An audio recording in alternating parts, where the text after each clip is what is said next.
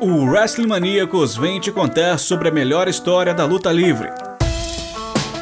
Então senta que lá vem Story.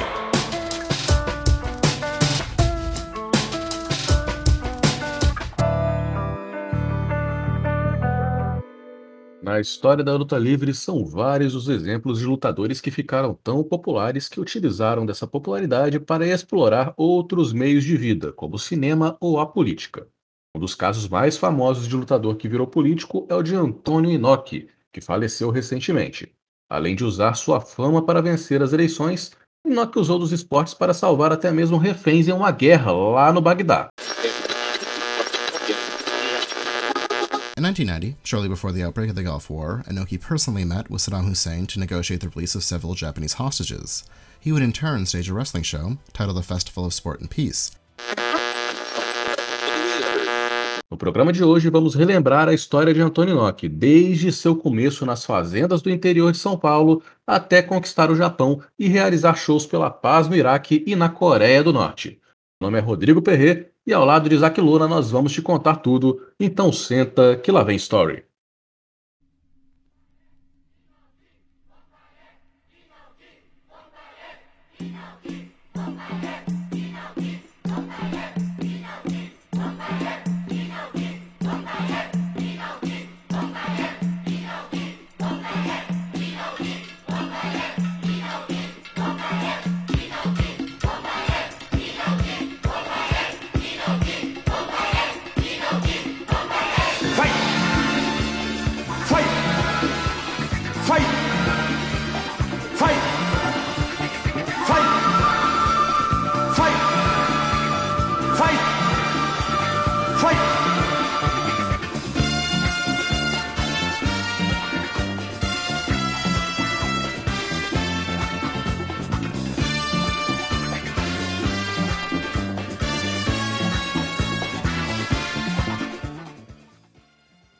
Alô, você que está nos ouvindo aqui na 19 edição do podcast de história do Astromaníacos, o Senta que lá vem Story.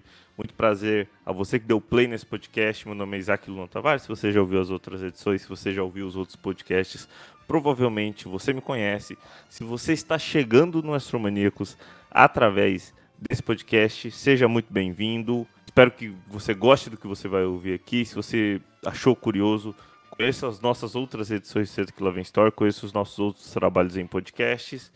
É, edição especial, edição número 19. É, não era para ser este o tema dessa edição de podcast. A gente, eu estava com uma outra pauta já montada. A gente acabou tendo que falar Antônio Inoki aqui numa edição como essa, porque infelizmente na última sexta-feira a gente perdeu das grandes lendas é, da luta livre e um cara muito cheio de história, um cara que a gente vai até contar só algumas aqui, não vai dar nem para contar todas ou ou as principais, porque é um cara com muita história dentro e fora dos rings, né, Rodrigo? É isso mesmo, é um nome histórico, né? um nome icônico, comparado em, em- em influência na luta livre japonesa ao Hulk Hogan, né? apesar de que o Inoki teve talvez uma importância até maior do que o Hulk Hogan na luta, luta- na luta livre japonesa, né? Fundador da NJPW, é, influenciou em todo um estilo de luta, né? o Strong Style, e teve é, algum- algumas passagens icônicas fora da luta livre também, né? Teve um trabalho de influenciador no MMA, teve um trabalho influenciador na política, é, até, na, até aqui no Brasil teve certas histórias, né? Então é, é um nome é um nome histórico da luta livre, um dos três maiores é, nomes da luta livre japonesa, junto com o Rick Dozan e o Jambaba pelo menos da geração dele, né? A gente tem outros nomes históricos, mas que ainda não estão nesse patamar do Inoki. E é uma, é uma, foi um falecimento por câncer, né? Ele teve câncer de câncer no sangue, alguma coisa nesse sentido, blood, blood cancer, né? E morreu até mais jovem do que, do que a gente esperava, né? Geralmente japoneses vivem até os 90, né? A gente sabe que a média de idade lá, a qualidade de vida, de vida lá tende a ser um pouco mais mais longevo, a mais câncer é câncer, né? E o Inoki teve uma, uma, uma, uma... Apesar da morte, ele estava muito otimista né, no final da vida dele, teve, deixou até uma mensagem de despedida para a população, né, pedindo é, fim do desmatamento, uma mensagem bem, bem ambientalista do Inoki, é, que mostra o, a, a, o, o quão icônico ele era para a sociedade né, japonesa, para a sociedade mundial também. É, a gente vai falar um pouco dessa influência dele na sociedade, dessa, dessas visões que ele tinha, principalmente questão de tempos de paz, de melhora da sociedade como um todo. É, a gente vai falar de alguns casos aqui. Como eu disse no começo, não dá para falar de tudo, não dá para A gente não vai conseguir falar nem das principais lutas do Antônio Inoki ou das lutas de aposentadoria dele, porque são muitas histórias e provavelmente o Antônio Inoki até vai ser o primeiro tema que a gente vai abordar em dois podcasts. Eu acho que hum, daqui um tempo a gente vai ter que fazer outro, falando sim de, das rivalidades dele, que é um cara com uma carreira muito, muito rica, muito. Dá, que, que dá para tirar muita coisa boa a se assistir, para se ler. E a gente vai fazer hoje aqui um programa mais voltado para explicar é, o crescimento do Antônio Nock como lutador e histórias que transformaram ele num, num grande nome. Nome conhecido até mesmo fora da, da bolha da luta livre, quando, quando, saiu a notícia que ele faleceu, quando a gente compartilhou algumas das histórias das redes sociais, tinha muita gente que sequer assistia a luta livre e que sabia quem que era o Antônio Inoki, principalmente aqui no Brasil, principalmente na comunidade japonesa. É, só antes da gente começar a contar a história, é, é, deixar alguns recadinhos. O primeiro que quem ouviu o último podcast das histórias bizarras é, e gostou, é, o, o, o, retorno do pessoal foi muito bom. Muita gente pedindo para que a gente faça mais edições parecidas com aquela. A gente vai fazer. Vai ter mais, mais, mais edições Santa que lá vem Story sobre causos da luta livre, sobre histórias bizarras assim que não às vezes não vão parar na frente do, da, dos shows, mas que, mas que rodeiam ali o mundo da luta livre. O pessoal gostou bastante, muita gente nova veio conhecer o podcast graças a esse podcast. A gente fica, graças a essa edição, a gente fica muito feliz. Vamos fazer mais. Só, no, só vai demorar um pouquinho para a gente manter também o modo tradicional que a gente faz aqui de contar as storylines. Mas logo menos deve ter é, mais edições nesse formato. É, outra, outro recado é você gosta desse podcast, se você. É, quando terminar aqui o programa, se você gostar desse podcast, é, quiser ouvir mais, tem as outras edições de Santa que Vem Story, essa é a edição 19. Na edição 20 tem uma novidade muito legal, muito especial. Eu acho que eu, eu não lembro nem se eu falei pro Rodrigo, mas a gente está preparando um negócio muito legal para edição 20. É, edição fechada, a gente vem com uma, uma história muito, muito importante e com novidade. E é, se você gostou, recomenda para seus amigos. A divulgação entre pessoas conhecidas é a melhor divulgação que existe. A gente é um projeto independente que está aqui há mais de 14 anos falando de luta livre, é, seja em texto, seja em podcast, seja em vídeo, nas nossas redes sociais. É, e a gente precisa de ajuda para manter esse projeto no ar. Se você puder, confere o nosso financiamento coletivo em apoia.se barra É ele que faz que a gente consiga pagar as contas do site e a gente consiga investir mais em mais conteúdo para vocês. apoia.se barra a partir de R$ reais por mês você já nos ajuda. É, quer pa passar mais algum recadinho, Rodrigo, antes da gente começar a contar aqui a história de Antônio Nock? Não, acho que a gente pode ir direto. Vamos, vamos direto, porque a gente está também um pouquinho sem tempo. Bora. É, a gente vai começar a contar desde, desde o começo da vida do Antônio Nock, porque o começo da vida dele, antes mesmo de ser lutador, é muito curioso para nós aqui do Brasil. E eu já vou começar esse podcast agradecendo a Isabelle Andrade, é, que fez, participou com a gente por um tempo da Sumanex fazendo lives na Twitch e que é, morou um tempo no Japão, é muito fã do, do Puroreso e me ajudou com essa parte do Antônio Nock no Brasil, porque ela, ela pesquisou em algumas matérias de revistas Japão na década de 60, na década de 70, onde principalmente o próprio Rick Dozan contou sobre a vida dele no Brasil, pesquisou no, nos portais de imigração japonesa e deixou fez com que a gente fizesse esse, essa parte do Antônio Inoki no Brasil bem completa.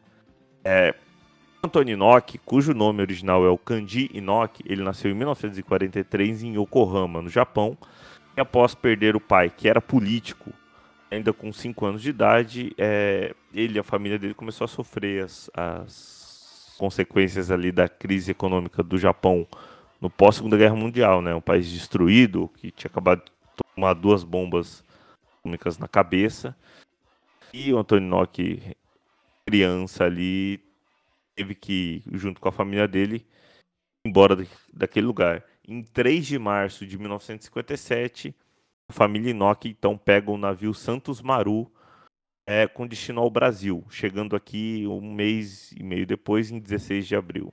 Durante a viagem, o Antônio Inoki ele perde o seu avô, provavelmente devido às condições insalubres essa longa viagem de navio. Logo, a família Inox se mudou para Marília, no interior de São Paulo, para trabalhar na fazenda suíça, logo no dia seguinte da chegada dele em território brasileiro. Aos 14 anos de idade, com 1,80m de altura, Inoki trabalhou primeiro em uma plantação de café, depois em plantações de algodão e amendoim em outra fazenda da cidade, Fazenda Esperança. Essas informações, inclusive, estão no site da, da, Prefeitura de Marília. Dá até para conferir lá a própria Prefeitura de Marília falando importância para eles que foi ter o Antônio Inoki na cidade, né? A rotina do Inoki naquela época era acordar às 5 da manhã e trabalhar até o sol se Graças ao intenso trabalho nas fazendas, Inoki, que já era um cara grande, ficou bem forte e seu irmão já participava de competições atléticas na, na, na cidade. Treinando arremesso de peso em seu tempo livre na fazenda, o Inoki resolveu participar de um campeonato brasileiro de atletismo para jovens, onde ele foi campeão de arremesso de peso. Com o trabalho na fazenda do mal nas pernas, principalmente de, algodão, a família Inoki pagou as dívidas e foi embora da, da cidade para São Paulo, para a capital, né? quando o Antônio tinha 17 anos. Na capital, ele trabalhou em um hortifruti descarregando caminhão. É, nesse período, a fama da força e tamanho do Inoki já era conhecida dentro da comunidade japonesa no Brasil e chegou aos ouvidos do Rikidozan. O Rikidozan é considerado o, o, pai da luta livre japonesa. Ele nasceu na Coreia, Coreia do Norte, né? A cidade. Naquele momento era ainda era Coreia unificada, mas a cidade dele ficava mais na Coreia do Norte. É, o Rikidozan ele se muda ainda jovem para o Japão para se tornar lutador de sumô em 1940. Em 1951, ele sai do sumô depois de uma briga com a Federação do Esporte e ouve falar de uma organização de caridade ali que queria fazer um festival de luta livre no Japão para arrecadar dinheiro para crianças com problemas de saúde. E essa, essa movimentação interessou o Rick Dozan. É, com a vinda de empresas de luta livre do Havaí e da Califórnia para o Japão para realizar esse evento, o Rick Dozaima e outros dois judocas treinaram por um mês com os lutadores americanos e participaram dos eventos promovidos pela Big Time Wrestling é do Havaí e a NWA São Francisco. Os três meses que eles aconteceram ali em território japonês. No ano seguinte, o Rikido-san ele vai aos Estados Unidos para treinar e ganhar mais experiência e popularidade na NWA São Francisco.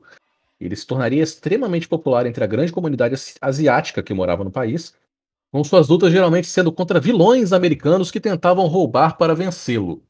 Em 1953, ele volta para o Japão e funda a Japan Wrestling Alliance, sendo um território da NWA no Japão e primeira empresa de luta livre baseada na Terra do Sol Nascente. Ikidozan era, era a estrela principal da companhia em seus primeiros anos e suas lutas e rivalidades é, envolviam americanos como Lautes, The Destroyer e Bobo Brasil, em um Japão ainda curando suas feridas da Segunda Guerra Mundial. Isso tornou o Rikidozan um herói na nacional muito popular no país. É, o Rikidozan, é, mesmo ele sendo coreano, ele é, ele é considerado o deus da luta livre japonesa.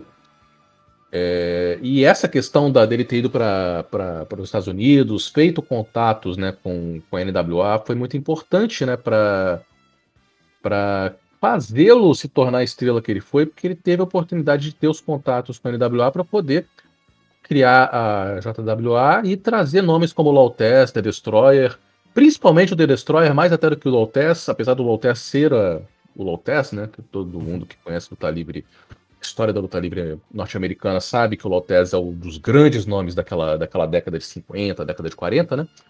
Uh, o The Destroyer ele tem uma importância muito, talvez até muito maior do que o Lotez no Japão, por ter sido o grande vilão americano no Japão que catapultou a popularidade do Rikidozan. Né? Todo, todo herói precisa de um vilão é, é, é, histórico, um vilão que o fortaleça como herói na, na luta livre. E o The Destroyer fez muito isso. Foi a grande função dele foi essa um dos grandes responsáveis pela popularidade da luta livre junto com o Rick Dozan foi o The Destroyer como um grande rio daquela época. É um lutador, e, se você vê o The Destroyer, é bem lutador mascarado, foge até perfil de lutador americano que a gente tem hoje em dia, é, mas era bem, bem impacto. E o, o Rodrigo falou da popularidade os contatos no, nos Estados Unidos, vale lembrar que a NWA São Francisco, é, ali na Califórnia, é onde fica, por exemplo, é, Chinatown, é, outros bairros japoneses muito famosos. Tem uma grande comunidade asiática enorme morando ali naquela região e o nome do Rick Dozan sendo construído ali desde a, essa presença dele nos Estados Unidos ajudou demais. Aí ele chegar no Japão, fundar a JWA já com um certo nome, nome é, rodando entre as pessoas no Japão. Bom, voltando a 1960, né, o Rick Dozan e a comitiva dele estavam no Brasil e estavam tentando e tentaram procurar o Antônio Inoki por duas vezes. Na primeira, ele foi até a fazenda onde ele trabalhava em Marília, só que o Antônio Inoki já tinha se mudado para São Paulo. A segunda vez, o, a comitiva andou pelos mercados japoneses é, da capital paulista procurando por um jovem lutador do Brasil. Eles estavam procurando gente do Brasil mesmo para levar para o Japão para se tornar lutador na JWA. E o pessoal ali indicou o Antônio Inoki. Ele estava procurando algum brasileiro, levar um japonês com ele ia ser muito mais fácil até para adaptações linguísticas, né?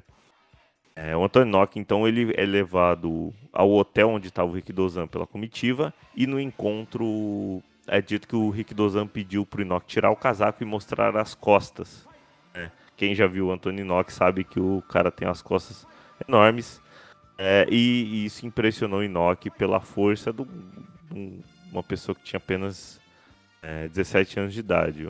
É, já era muito forte muito pelo, pelos treinamentos lá de atletismo, de arremesso de peso e descarregamento de caminhão. O Inoki fazia o dia inteiro praticamente, né? E nisso o Rick Dozan leva o Inoki de volta ao Japão. e nisso o Rick Dozan leva o Inoki de volta ao Japão, algo que o Inoki mesmo disse que achou que nunca aconteceria. Voltar ao Japão e ainda de avião. É, depois que você passa. Ele, o Inoki ficou três anos no Brasil, mas a viagem de navio por mais de um mês e meio ficou bem marcado na cabeça dele.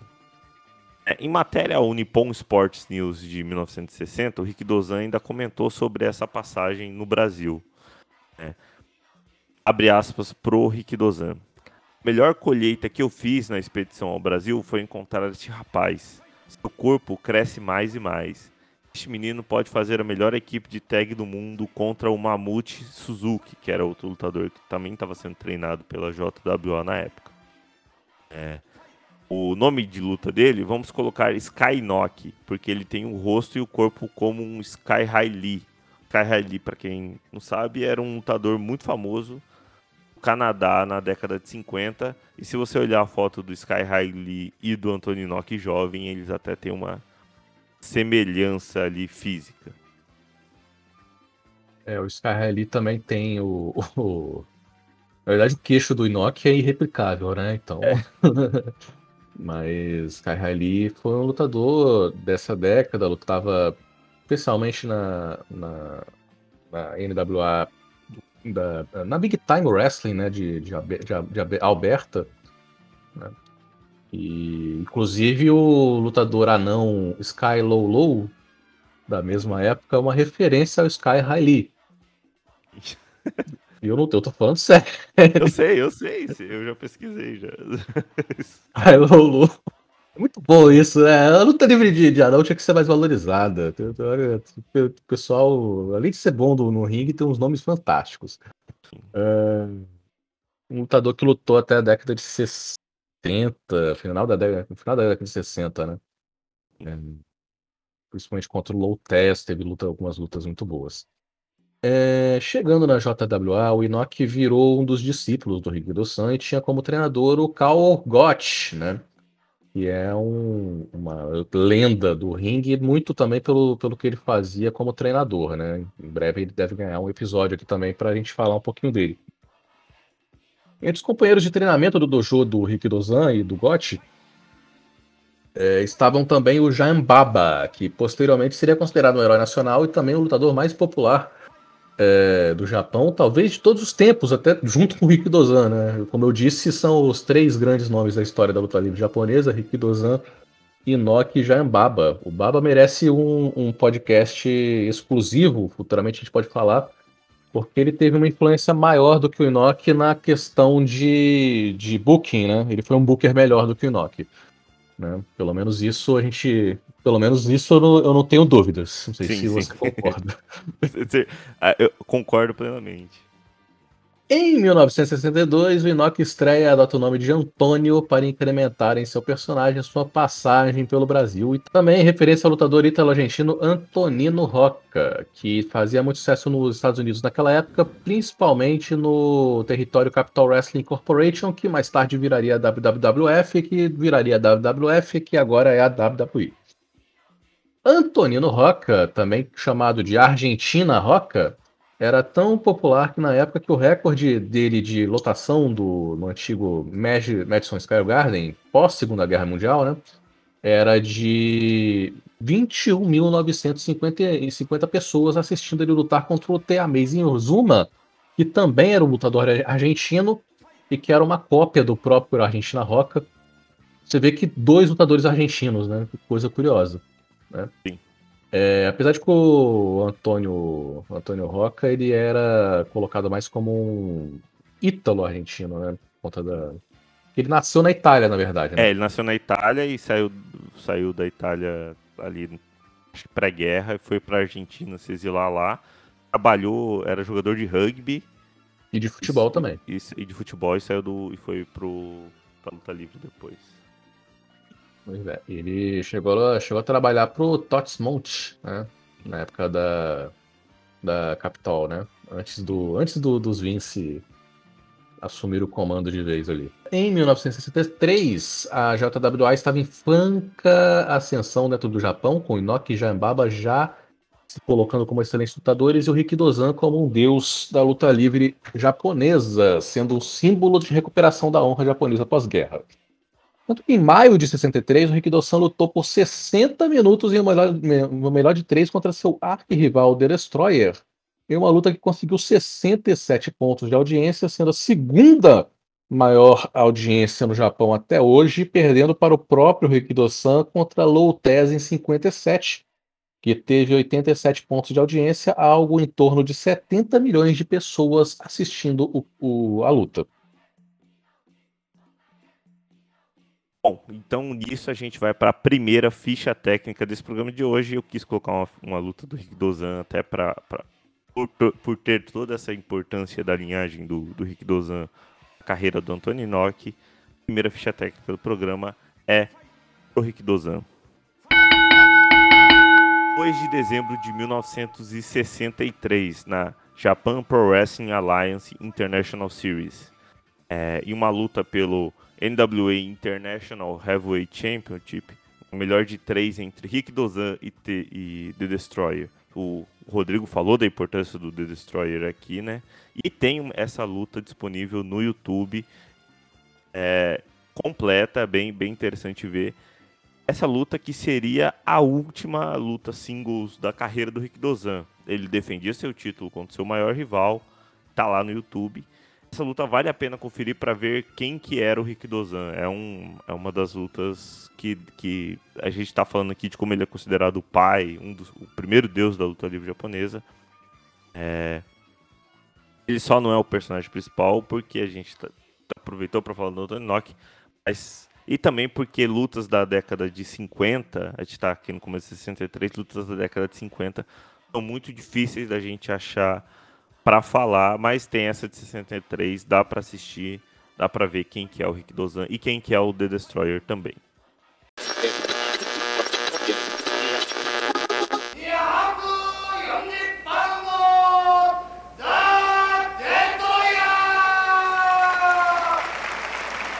(240 パウンド挑戦者のザ・デストロイヤー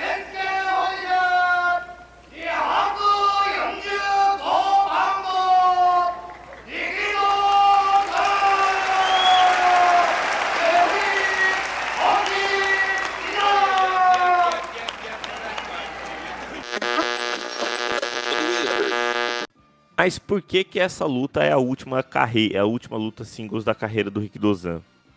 Luta de 2 de dezembro. Que em 8 de dezembro de 1963, enquanto o Rick Dozan estava bebendo com os amigos em um bar ali de Tóquio, Rick Dozan acabou entrando numa briga com o Katsushi Murata. Quem que é o Katsushi? O, o Katsushi Murata, ele pisou no pé do Inoki ali no do pé do Inoki não, no pé do Rick Dozan ali no meio do bar e começou a briga. Só que quem que é o Katsushi Murata?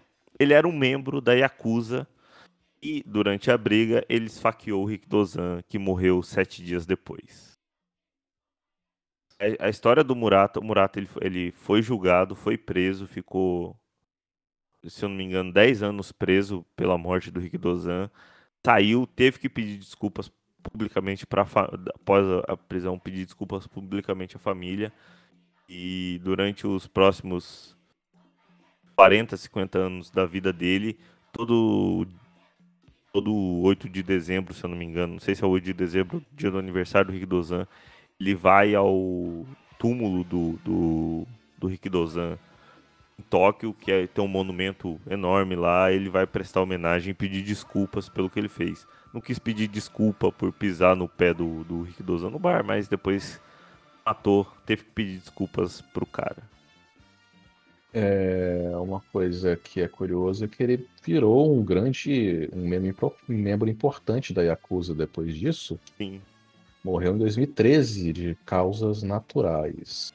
É, agora, sem a maior estrela da JWA, é, ficou a cargo do Nishiharu Toyonobori, que também era um ex-lutador de sumô, assumir um cargo, o cargo de principal nome da JWA. Né? Assumir esse posto de grande estrela da empresa, né, na falta do Rick Dozan que tinha morrido, eles colocaram o Toyonobori no lugar. E também virou presidente da, da empresa, o Toyonobori, né? enquanto o Inoki e o Baba ainda se desenvolviam como lutadores. Só que em 66, Toyonobori foi demitido por conta de um vício em jogos de apostas. O posto de principal nome ficou a cargo do Giant Baba, que havia conquistado muita popularidade nos últimos três anos. É, enquanto isso, o Inoki passava a maior parte do tempo fazendo turnês pelos Estados Unidos é, nas empresas da NWA. No final de 66, Tonobori e Inoki se encontraram em um show no Havaí, onde Inoki esperava planejar com o pessoal da JWA um grande retorno para é, após esse longo período fazendo turnês. Só que ele foi avisado pelo Tonobori que na JWA seria apenas um, a segunda estrela, né?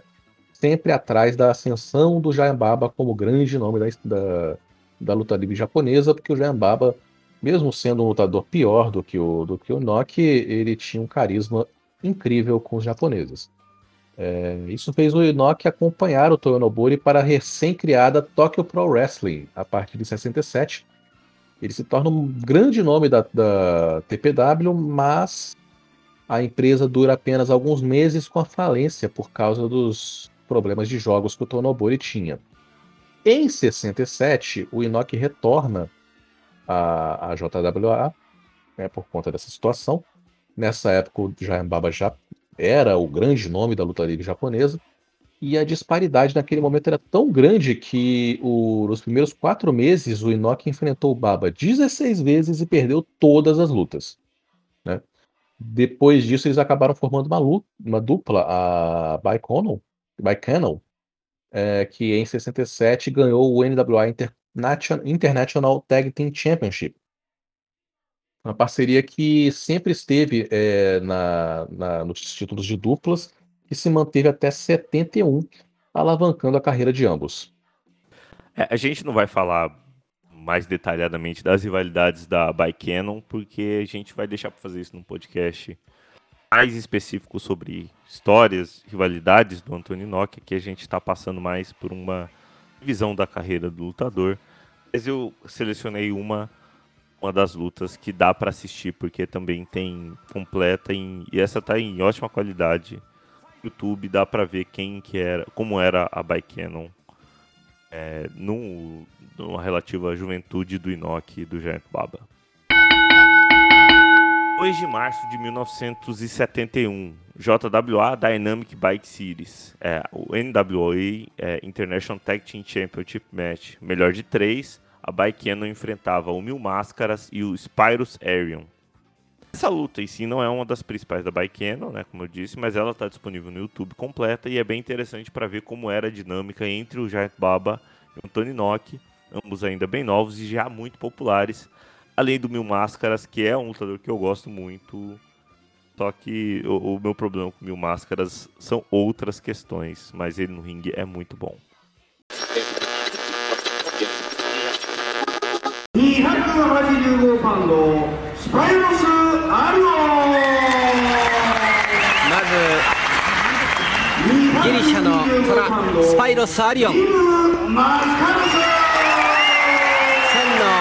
仮面を持つ男ミル・マスカラス。青コーナー正式ロシアチー。ム250パウンドアントニオ・イノキ若獅子アントニオ猪木320パウンドジャイアント・バーバ日本が誇る世界の巨人ジャイアント馬場であります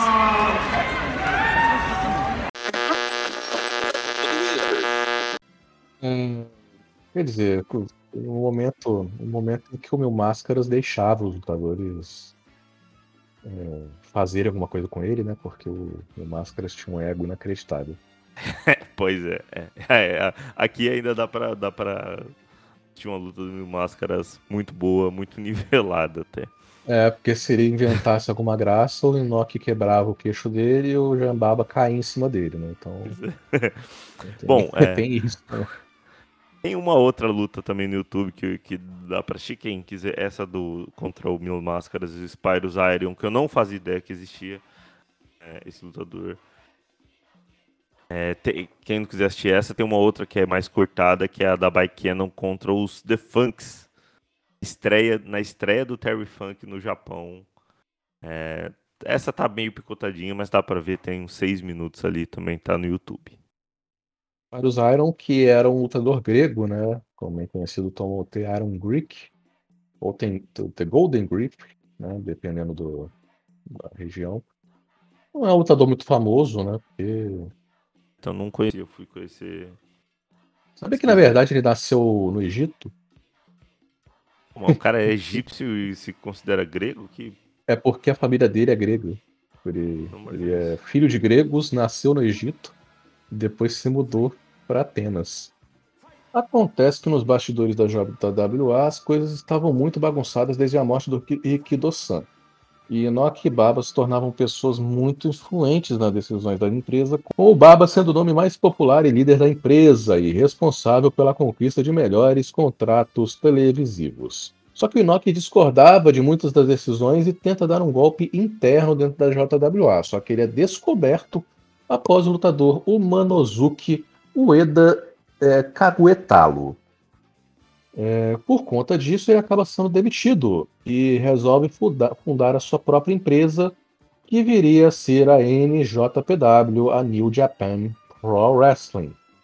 É, Você vê, o, o Manozuki Ueda é um dos catalisadores da, da luta da NJPW. Ele que não teve uma carreira muito destacável, né? Não. Mas, curiosamente, a gente tem é, é, curiosidade de que lutadores como Mr. Ganozuki, Tatsutoshi Goto e o Toru Yano se inspiraram nele tá? para formarem seus personagens. Ele era considerado um dos grandes rios do Japão, apesar de que a gente não tem tanto destaque né, com, com, com os grandes rios do Japão quanto a gente tem com os heróis. Né? Faleceu já o, o, o Eda, morreu em 2011, 71 anos. Após a demissão, então, o, o Inoki funda a NJPW com alguns lutadores leais a eles, é, que deixaram a JWA e foram com ele para a NJPW, como Tatsu, Tatsumi Fujinami e Osamu Kido.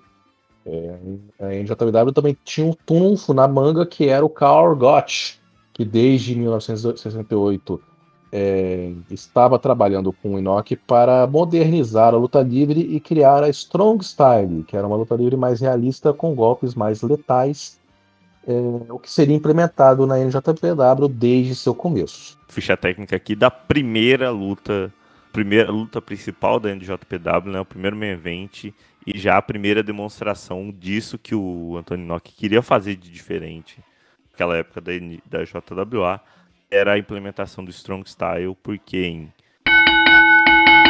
6 de março de 1962 acontecia o NJPW Opening Series, é, em uma singles match, o Antônio Inoki enfrentava o Calgote. Diante de 5 mil pessoas do Ottawa World Stadium, a NJPW realizava o primeiro show de sua existência, com Gotti e Inoki lutando no main event. O evento só teve duas lutas e o vídeo completo a gente vai postar lá no nosso site. Eu consegui achar ele aqui. E assim, se você nunca viu uma luta do Calgote, a luta pode parecer até meio estranho, uma vez que o Gotti é especialista em chaves o golpe, os golpes que ele aplicava tinha muito mais a ideia do impacto do que a plasticidade.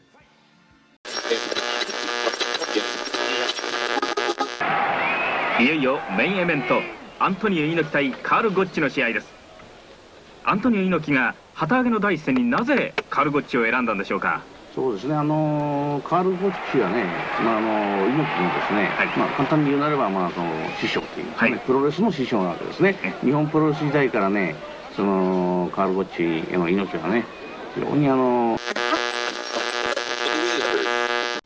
É um estilo muito anos 70, né, de, de luta livre, baseado muito em, em técnica e, e, e, e, impacto, né, principalmente japonês, né principalmente o estilo japonês do que estava sendo implementado pelo Inoki e pelo Cargote, que virou regra é, na NJPW até meados da década de 80, né? Depois houve uma certa, uma certa liberdade maior, né, com a presença de outros estilos, né? mas é uma luta, algumas pessoas podem considerar paradona, né, mas é o estilo da época é, a gente tem que lembrar que o Cargotti treinou milhares de lutadores é, da NJPW, lutadores japoneses, que vieram, viraram ícones também da luta livre japonesa ao longo do, dos anos, né? Não, não só no Japão, como nos Estados Unidos também. Tem muito, muito lutador que você vai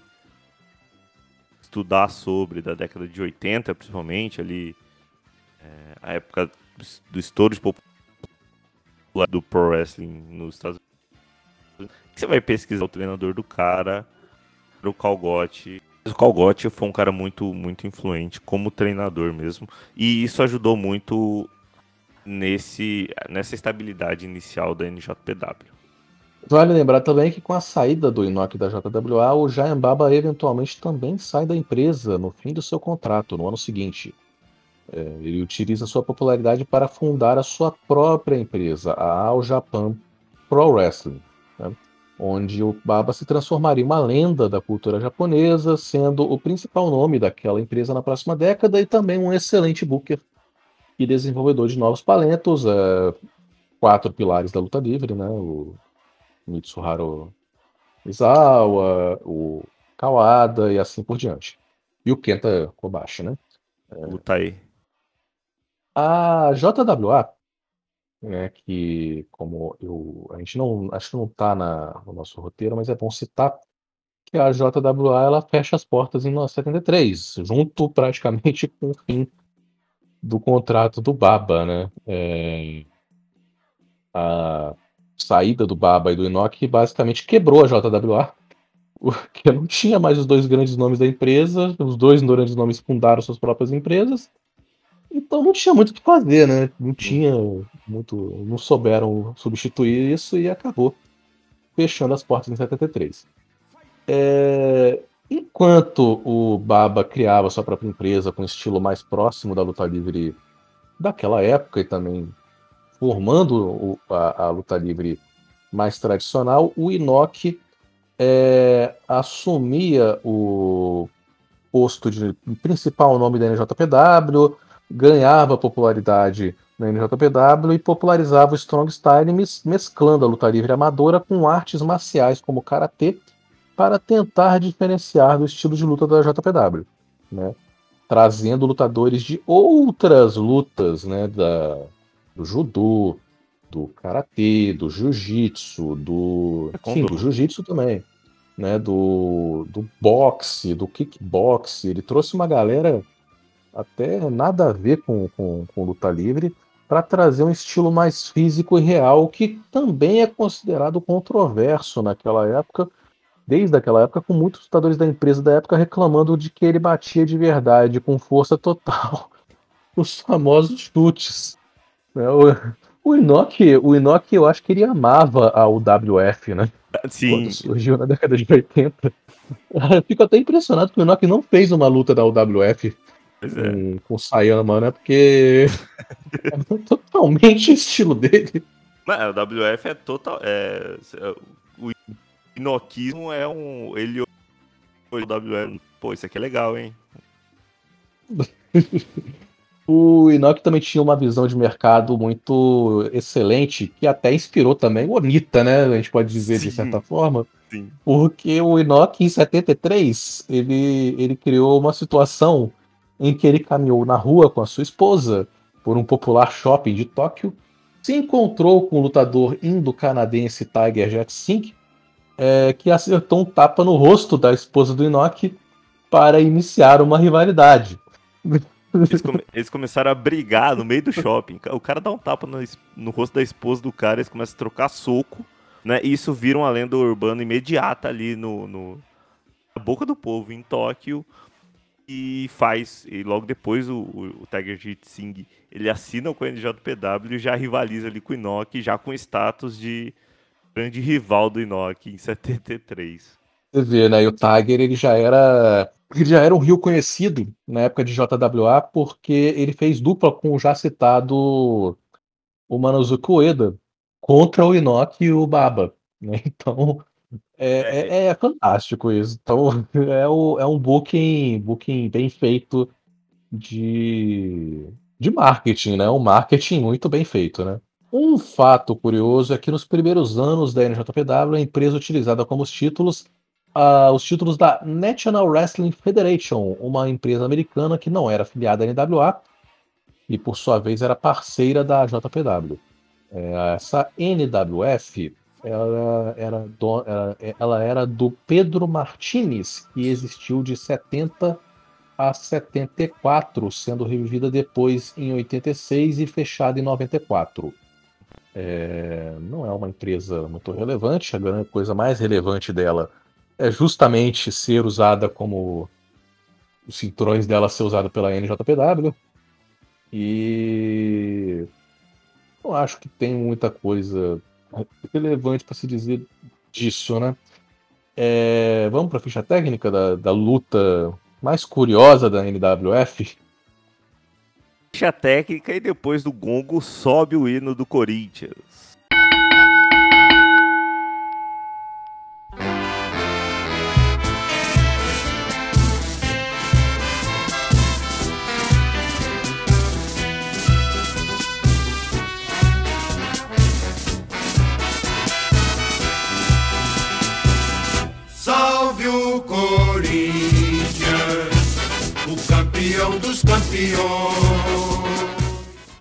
15 de dezembro de 1974, NJPW no mini ginásio do Parque São Jorge, lá na Fazendinha, o CT do Corinthians, porque acontecia a luta pelo NWF Heavyweight Championship, onde Antônio Inoki defendia o seu título contra o Andre the Giant. Sim, Inoki e Andre the Giant lutaram na Fazendinha, lutaram no Parque São Jorge.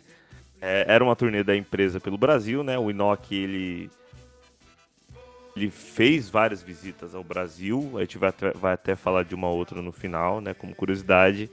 E quando ele volta pro Japão, ele volta só ele, o resto, os irmãos dele, o Inoki tinha uns irmãos, eu acho, no Brasil, irmãos deles todos ficaram aqui, né, ele voltou sozinho. E ele acabava vindo no Brasil para conhecer, para rever a família, fazia, e trouxe essa turnê é, da NJPW em 74, no Parque São Jorge, é, é, é bem curioso porque, tipo, você vê o Antônio Nock e o André Giant alinhados enquanto toca o hino nacional no começo da luta.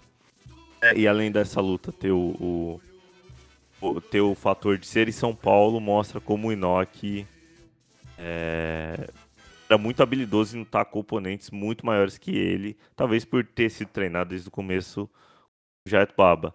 Nessa turnê do Brasil, inclusive, ele faz esses shows em São Paulo e faz shows em Londrina, né, que eu suponho que também tenha familiar dele, porque eu não consigo imaginar por que, que a NJPW foi fazer luta em Londrina.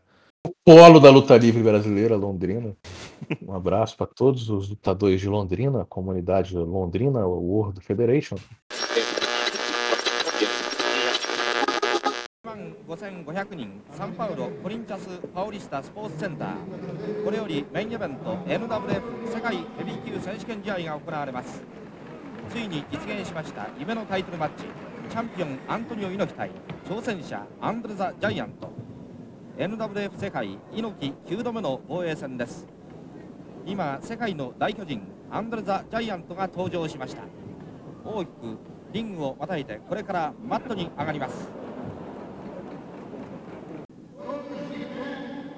ぎっしりと詰まりましたこのブラジル・サンパウロコリンチアスタジアム。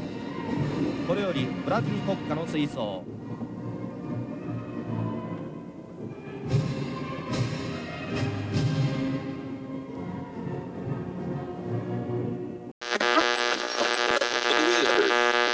Outra época, né? Outra época. Muito louco. Outro mundo, 74 era outra época no Brasil, a luta livre ainda era, ainda tinha alguma, alguma é, credibilidade no Brasil naquela época, não tinha a, a manchado a imagem da luta livre completamente por conta de pessoas que não respeitavam a luta livre por não considerá-la luta de verdade e o Antônio Nock tinha uma influência muito grande, então era capaz de ele conseguir fazer show em qualquer cidade que ele quisesse aqui no Brasil. Sim, é, Considerando a lábia dele também.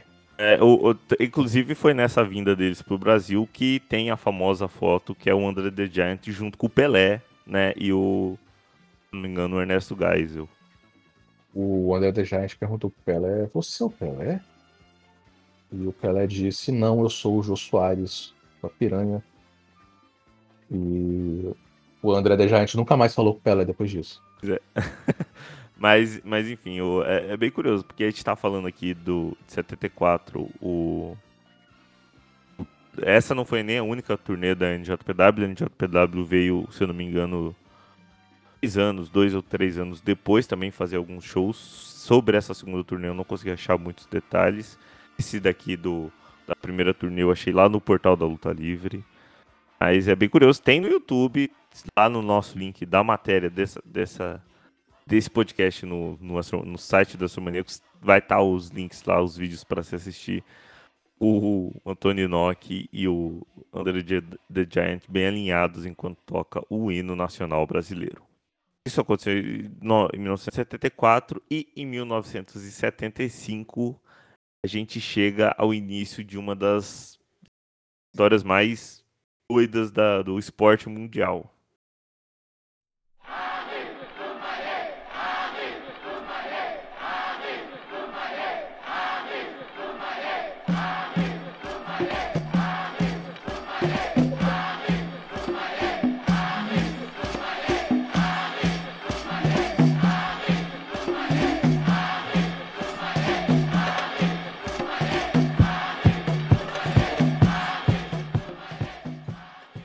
Em abril de 75, o maior boxeador de todos os tempos, provavelmente o maior atleta do esporte mundial lá do Pelé, o Muhammad Ali.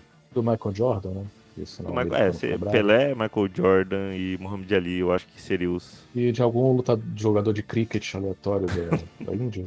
O Muhammad Ali ele encontra com o presidente da Associação de Luta Livre Amadora no Japão, o Ishiro Hata, e lança um desafio pro, pro, pro Ishiro Hata. Não existe nenhum lutador no Oriente que queira me desafiar? Pagarei um milhão de dólares se ele me vencer. É. 75. Para contextualizar esse momento do, do o Muhammad Ali, ele já era um ícone cultural enorme, né? O maior dos Estados Unidos daquele momento. Ele era campeão dos pesos pesados. Ele foi campeão dos pesos ainda com o nome de Cassius Clay em 64. Foi perseguido pela justiça americana por se recusar a, a, a se alistar para a guerra do Vietnã em 77, e 67. Um caso que durou até 71. É, e ele conquista, ele tinha conquistado o seu segundo título mundial de pesos pesados, a luta mais assistida da história, é, se eu não me engano, até hoje, em lutas assim, 1974, que foi a famosa luta contra o George Foreman em pleno Zaire, a atual República Democrática do Congo, que ficou conhecida como Rumble in the Jungle, que é onde mais de um bilhão de pessoas assistiram ao vivo o combate ao vivo no mundo inteiro. A Rumble in the Jungle isso tinha acontecido só um ano antes, é, em 74. Antônio Nock então aceitava o desafio do campeão mundial de boxe que chegava com um cartel de 53 vitórias e duas derrotas. A luta estava marcada para março de 76 em Tóquio e seria a primeira luta. Seria uma luta sobre regras especiais. Essas regras especiais, inclusive, são acreditadas como a primeira origem do que a gente conhece como MMA moderno. Né? Na verdade, é... É, a gente pode dizer que o MMA tem a sua origem na luta livre o, o profissional original, pré-pro wrestling, né, que na época eram lutas não encenadas, né? Depois se tornou com a, com a presença da luta livre no, nos circos, no, nos shows de entretenimento, virou a mais encenada.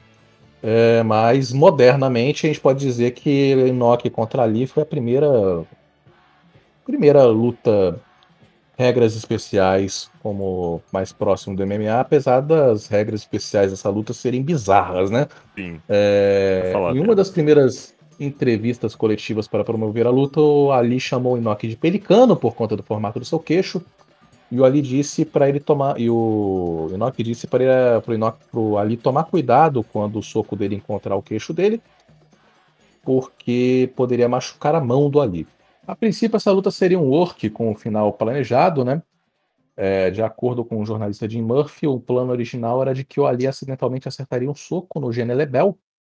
Sim, o árbitro da luta era Gene Lebel, é, o campeão mundial de judô. Inventor do Lebel Lock, que é o, o finisher um do... dos grandes nomes do judô mundial, também um grande jiu-jiteiro. É, Eugênio Lebel foi árbitro dessa luta também, foi lutador de pro wrestling. Eugênio Lebel é... faleceu, acho que tem umas três semanas, inclusive. Mais tempo, acho. acho que não, foi ele no... faleceu, foi é. muito recente. Não, mas foi esse ano, mas não foi três semanas, não. Acho que foi em, em julho ou em agosto. agosto 9 de agosto. Agosto, então. Faz mais de três semanas, estamos em outubro. Né? Faz mais de um mês. Eu, eu estou com meu, é... noção de tempo alteradíssima. Isso. É... O Inoki então acertaria o Enzo Igiri, é, que era a sua signature move no Ali, pelas costas. O Ali apagaria, o juiz acordaria e acharia que o Ali caído teria perdido a luta e daria a vitória para o Inoki. O Ali não gostou desse resultado, supostamente, e não quis é, perder dessa forma, e aí criou-se um impasse para decidir o resultado da luta. É, queria fazer um, paran, um parênteses aqui. O Mohamed Ali, apesar de ter rejeitado esse resultado da luta, ele era um grande fã de luta livre. Ele já participou de vários segmentos é, de luta livre nos Estados Unidos. Inclusive, tem vídeo dele tomando um, um golpe.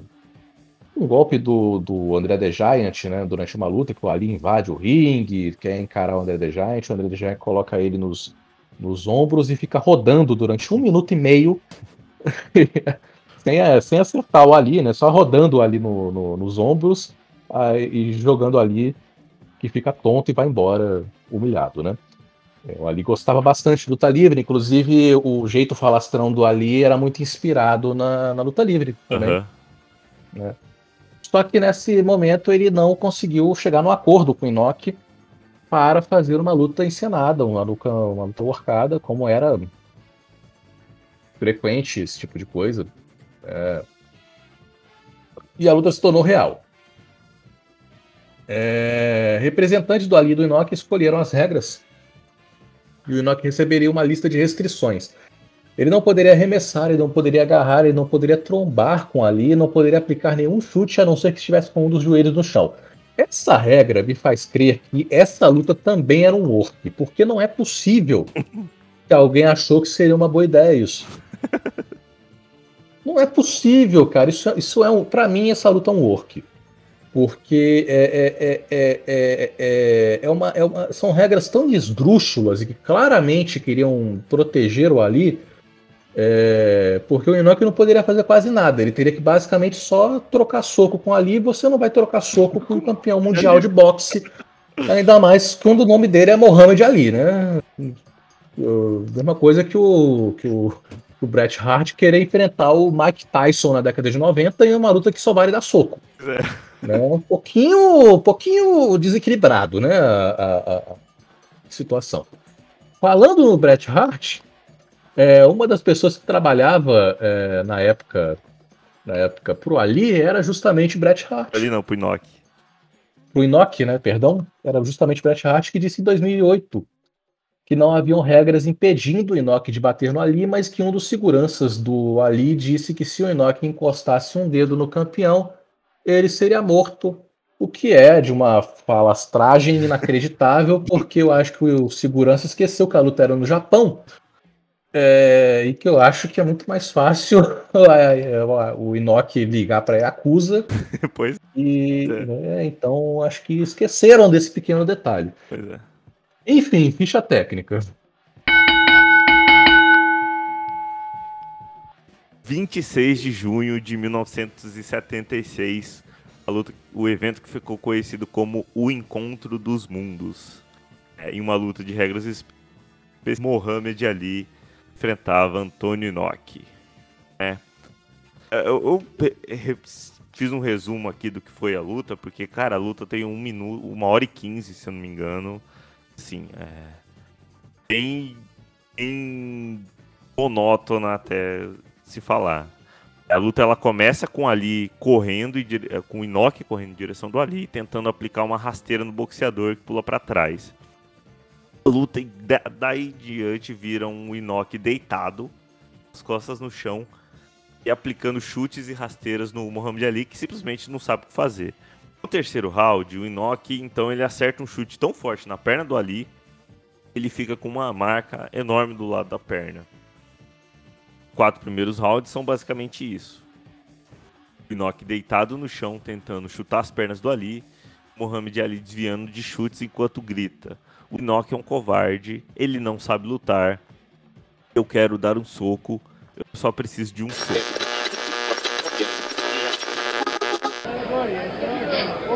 Anoki coward! Fight like cowards tonight! Anoki fight like cowards tonight! After these people see Anoki not so great! Knock him out! Muhammad saying Japanese people see Inoki not so great.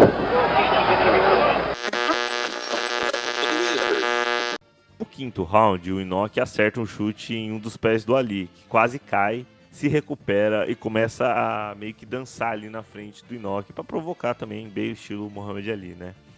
Fim do round, as- no fim desse round, do quinto round, as pernas do Ali tão, começam a sangrar com a quantidade de chutes que eles estavam levando. Até um dos técnicos do Muhammad Ali, ele reclama que o bota do, do Inoki estava cortando as pernas do, ali, mandou até passar uma fita, um esparadrapo ali na bota, porque dizia que a, a bota do Inoki estava machucando ali. No sexto round, o Mohamed Ali segura uma das pernas do Inoki, cai sobre ele, tentando aplicar um soco, né? Só que o Inoki claramente é melhor no chão. Ele derruba o Ali e tenta aplicar um leg lock, só que o Ali segura nas cordas. Né? Segurando nas cordas tem que soltar.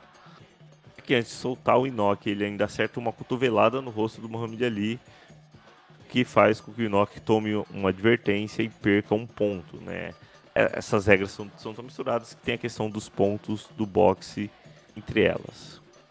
No sétimo round, o Antônio Inoki ele fica de pé, né? Até do começo do sétimo round. E o Ali ele consegue desferir o seu primeiro soco no rosto de. E toma o soco, mas retribui com um chute que derruba o, o Ali na hora. Né? O Muhammad Ali ele volta para posição, ele consegue se levantar ali, retorna ali para o canto do corner dele e volta para a posição de cautela de não saber como bater no Inoki, enquanto a perna esquerda dele começava a sangrar horrores. Isso sétimo round, que sabe uma luta de boxe dura 15 rounds, né? O resto da luta se encaminhava para ser os chutes do Inoki deitado, tentando tocar chutes laterais e rasteiras contra as tentativas de soco. Mohamed Ali já exausto e com as pernas inchadas. É, a perna, pessoal, se você olha, uma das pernas do, do Muhammad Ali parece que está com o dobro do tamanho. Né? Tão, tanto chute do Inoki que ele leva. E foi assim pelos 15 rounds de luta O japonês passou a maior parte dos 15 rounds no chão, chutando o Ali, que tentava se defender. O americano deu apenas seis socos durante a luta inteira. Foi uma luta de artes marciais diferentes. Se fosse uma luta de boxe, não teria nenhum problema para ele. Se fosse uma luta de wrestling, eu faria uma leitura melhor. Foi uma coisa totalmente nova, experiência que ninguém tinha vivenciado. Me avisaram que se tomasse um golpe poderia ter meus olhos esmagados, assim como se eu o imobilizasse poderia quebrar seus braços. Existia todo esse medo nos bastidores. Inoki levava vantagem na pontuação, mas no sexto round, um golpe ilegal foi decisivo para o combate. Após derrubar Ali, Inoki deu uma cotovelada na cabeça do americano e perdeu três pontos. Não, não foi de propósito. Se fosse intencional, eu teria acertado com mais força e poderia ter acabado logo com a luta. Se tivesse mais cinco segundos, teria terminado a luta nesse round. Com os pontos do japonês retirados, a luta terminou empatada.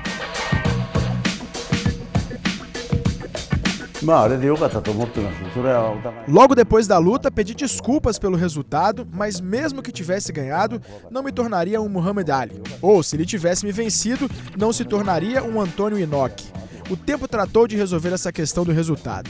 Graças à luta, o nome Antônio Inoki ficou conhecido mundialmente e tive várias oportunidades de lutar contra vários estilos.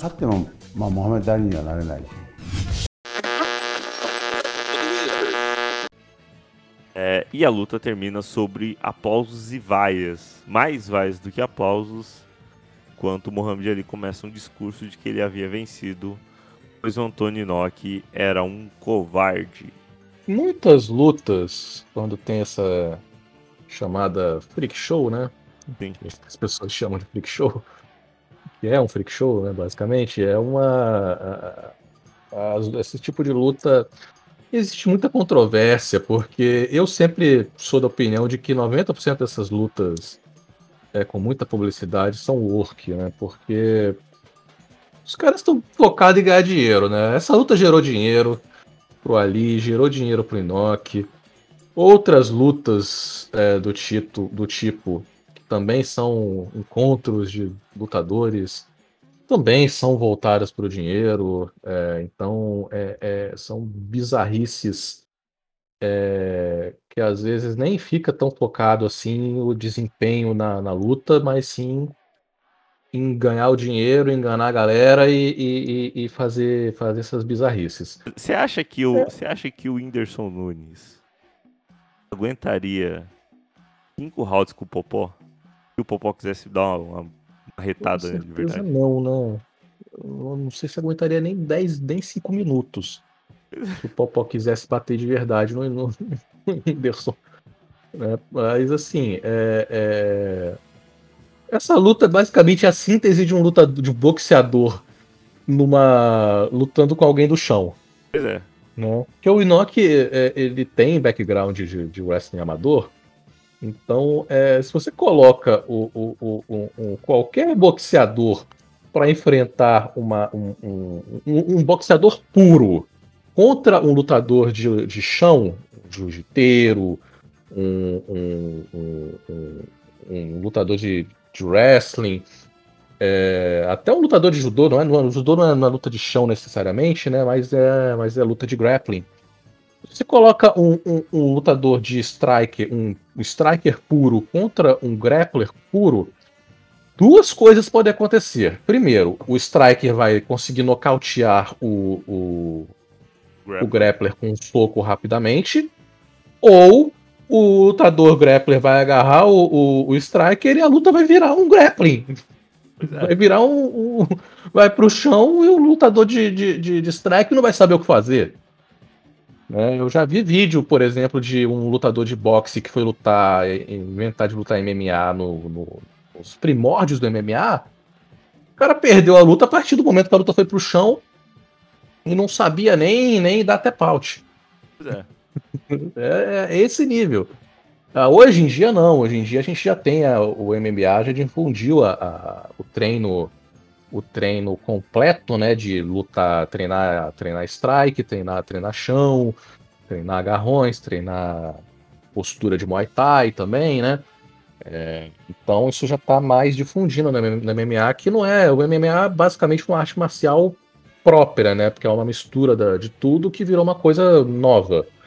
Né? Inclusive tem treinamento de MMA para quem tipo, não tem conhecimento de, de outras lutas, consegue treinar em MMA em escola, em, em, academias focadas no MMA, porque é basicamente uma mistura, né? Mas claro que quem tem um background de, de, de uma arte marcial já leva uma vantagem muito grande no, numa luta, porque é mais fácil você aprender a socar já sabendo agarrar do que você aprender tudo de uma vez, né?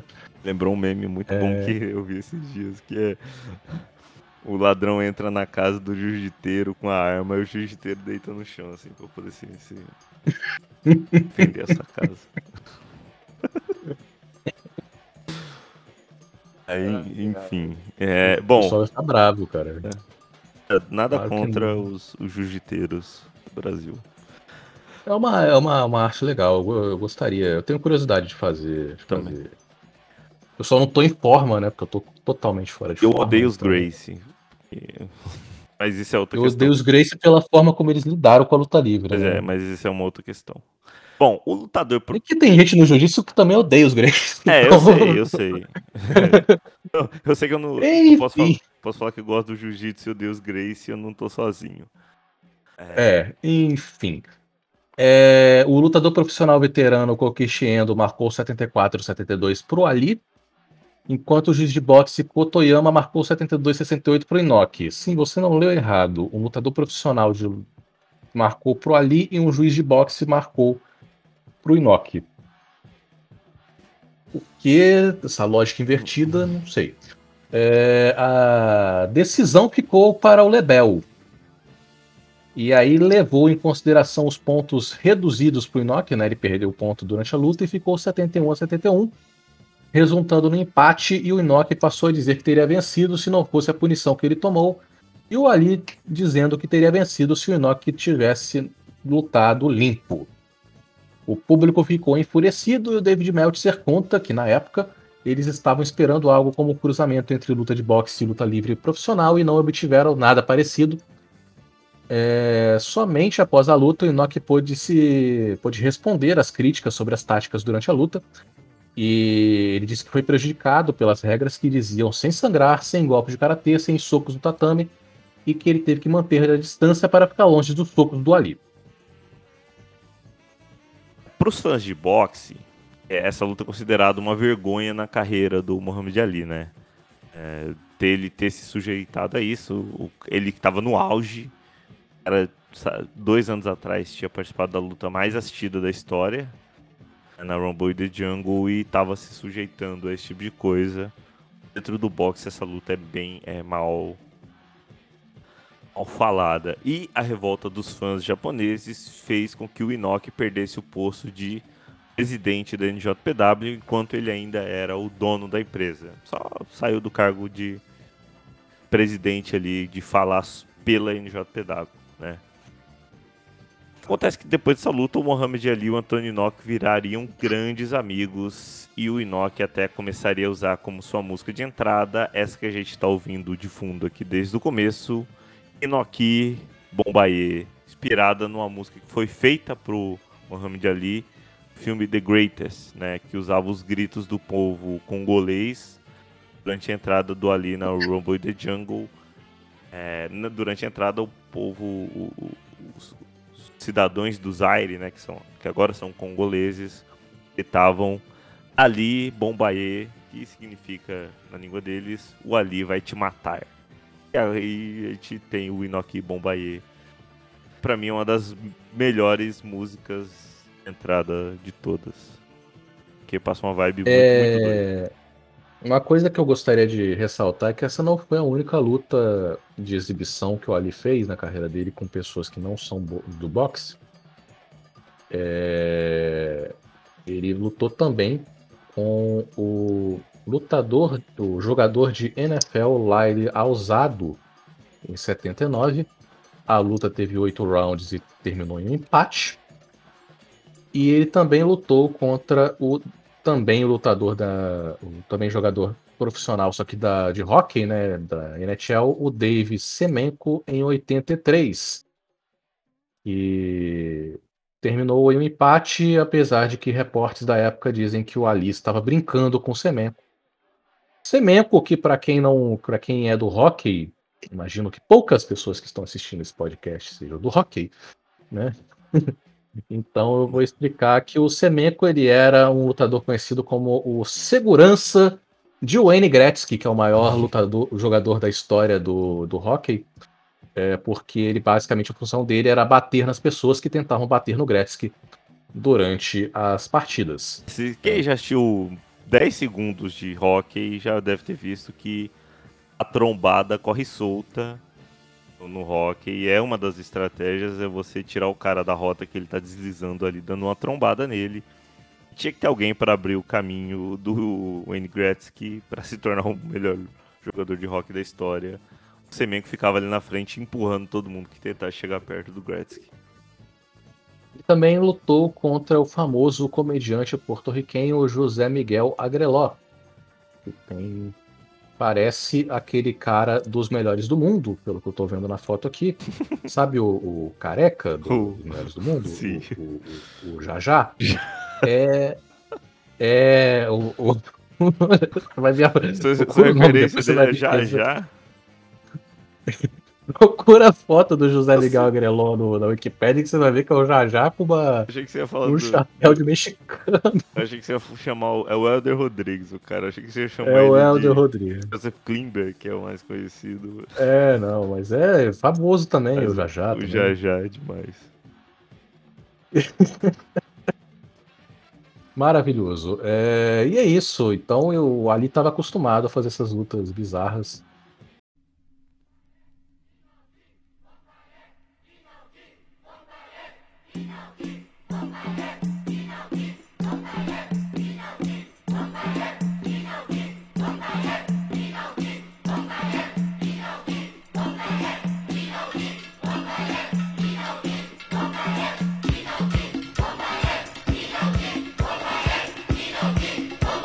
Inoki voltou para a NJPW, seguindo com controvérsias em suas lutas. Em 76, ele brigou com o lutador paquistanês Akram Pahalwan, né, que lutou contra ele. Ele teve uma luta, a Akram Pahalwan, que era fazia parte de um grupo de irmãos que se auto-intitulou melhores lutadores do mundo e desafiou Inoki. Né, porque esse era o grande booking da NJPW na época. E a luta do nada desencadeou em uma briga de verdade com o Akram mordendo o braço do Inoki durante a luta. O Inoki revidou com um dedo no olho. E entre golpes de verdade, o Inoki imobilizou o Akran diversas vezes durante a luta e eventualmente encaixou uma submissão e quebrou o braço do Akran, que nunca mais lutou na sua vida. Ele quase quebrou os dois braços do Akran. Que era um double. É, ele quebrou um dos braços, Ele pelo que eu vi. Eu uma. vi a luta, ele, ele, ele deu uma, uma, um chicken wing. É. Né? Basicamente uma, uma, uma, uma- um Kimura. Sim. Basicamente ele deu... Você vê o vídeo, é um Kimura. É uma, é uma Kimura. O golpe, o golpe do Inoki. E aí quebrou o braço do, do cara e nunca mais lutou. É, Um outro conhecido foi em 75, quando o Inoki enfrentou o The Great Antonio. É uma o The Great Antonio é uma das coisas mais bizarras do mundo da luta livre. O cara é um croata de 1,93m e 204 quilos. Tinha entrado pro livro dos recordes em 1952 por ser capaz de arrastar um trem de 433 toneladas por 20 metros dos trilhos. Ele também já arrastou quatro ônibus lotados nas, na, numa avenida no, em Montreal. Ele come 25 frangos inteiros em um almoço. Mano, o cara é bizarro. Em determinado momento ele também disse que era um alien. É, que não que ele, que, é que se comunicava com, com extraterrestres por causa da corrente dele lá. Ele usava umas correntonas que parecia. um Negócio com bitelo de corrente, assim. Ele falava que as correntes e o cabelo dele eram antenas para conversar com aliens. Eu não duvido nada, porque ele é muito absurdo de. Não, no final da vida ele tava completamente, completamente louco, É. morreu, morreu largado. É. Enfim, o, o Great Antonio ele tinha começado a treinar em 61 com o Rick Dozan e passou a maior parte da carreira dele nos Estados Unidos e no Canadá. O Inoki ele tinha trazido o Great Antonio para fazer lutas de 3 contra 1 e até uma luta que ele lutava sozinho contra cinco oponentes no ringue, né? Ali naquele ano de 77. E uma das últimas lutas dele seria contra o Antônio Inoki. Só que Eu que- gosto muito que o, que o Grande Antônio é listado no Wikipedia com a categoria excêntricos. Ele é. Ele é um cara tá lá o Nico- Nikola Tesla. Ele é muito. Ele na lista. Ele é muito excêntrico. Você não pode falar que ele não é excêntrico, porra. Bom, nessa luta do Inoki com o Great Antônio, ele simplesmente não quis vender nenhum golpe, né? O, o Inoki dá o famoso dropkick dele e a tromba tradicional. O Antônio parado lá, como se não fosse nada. Aí o que que acontece? Cinco minutos de luta, o Great Antônio começa a acertar socos de verdade nas costas do Inoki. Deixou o Inoki puto. Rodrigo, Tere, é, o que acontece quando o Inoki fica puto com alguém? Ele quebra você na porrada. O Enoch começou a disparar um monte de socos e chutes no rosto do Gran Antônio. Passa uma rasteira e talvez teria matado o Gran Antônio se a luta não tivesse acabado. Porque o Antônio saiu com a cara toda ensanguentada. Quase e- perdeu uma orelha, quebrou todos os ossos do nariz. Exatamente. Né? E aí a luta foi interrompida por nocaute. e foi- acho que foi a última luta do, do Gran Antônio no Japão. Ele ainda lutaria algumas outras vezes nos Estados Unidos, mas acabou ali a carreira do Gran Antônio, basicamente.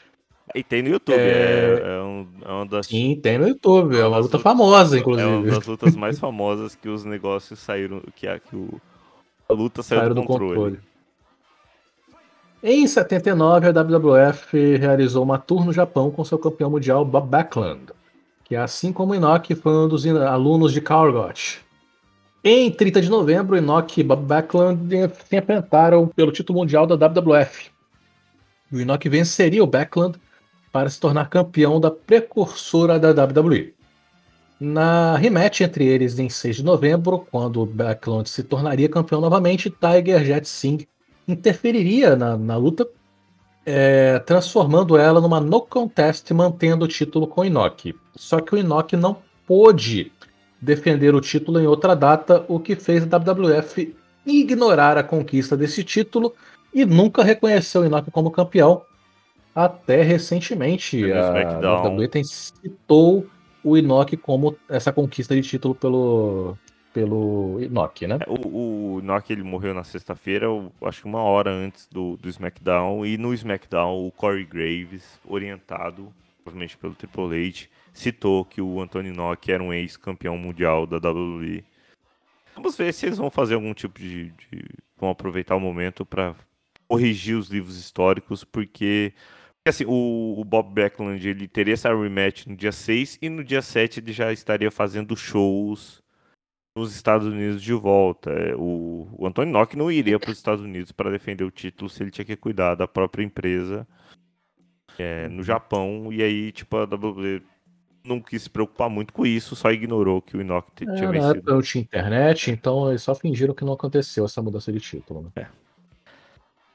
Inoki ele ainda fundaria a International Wrestling Grand Prix, que a gente conhece hoje como IWGP, né, que seria um conselho governamental da NJPW que cuidaria dos títulos em parceria com a NWA. Ele não queria transformar a NJPW em uma divisão NWA, mas ele criou o IWGP para fazer essa, essa ponte entre NJPW e a NWA lá nos Estados Unidos, até porque era a década de 80 que a NWA já dava sinais de que estava virando uma grande bagunça, né?